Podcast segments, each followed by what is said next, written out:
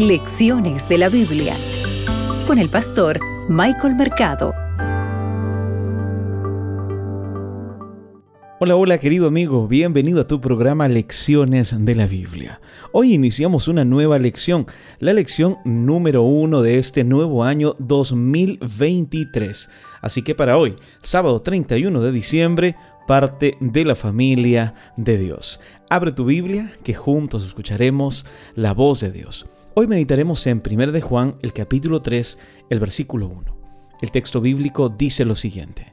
Miren qué gran amor nos ha prodigado el Padre, que seamos llamados hijos de Dios. ¿Sabes?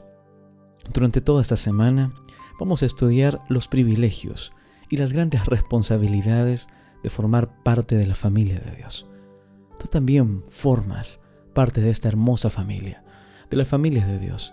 Y mira, ¿sabes qué es lo interesante? En esta relación con Dios, Dios confía en ti.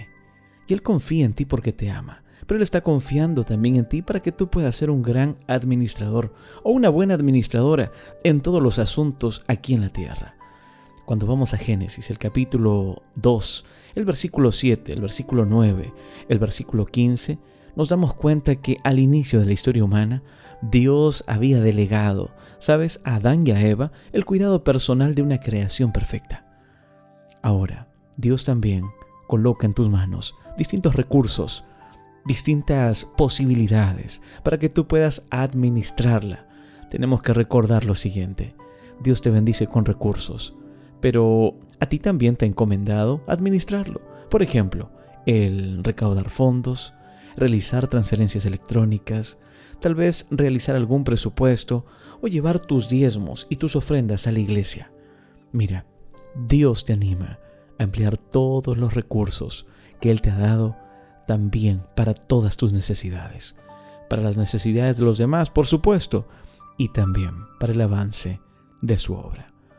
Así que recuerda, Dios confió no solamente ello, sino también la crianza de sus hijos, la construcción de sus edificios y la educación de las generaciones venideras. Yo te invito para que junto a mí, durante toda esta semana, podamos estudiar la palabra de Dios y escuchar su voz. Recuerda, asiste a una iglesia adventista, donde quiera que tú te encuentres. Busca una iglesia adventista, asiste a ella y conocerás más de la bendita esperanza. Mis oraciones son por ti y por tu familia. Dios te acompañe. Acabas de escuchar Lecciones de la Biblia con el pastor Michael Mercado.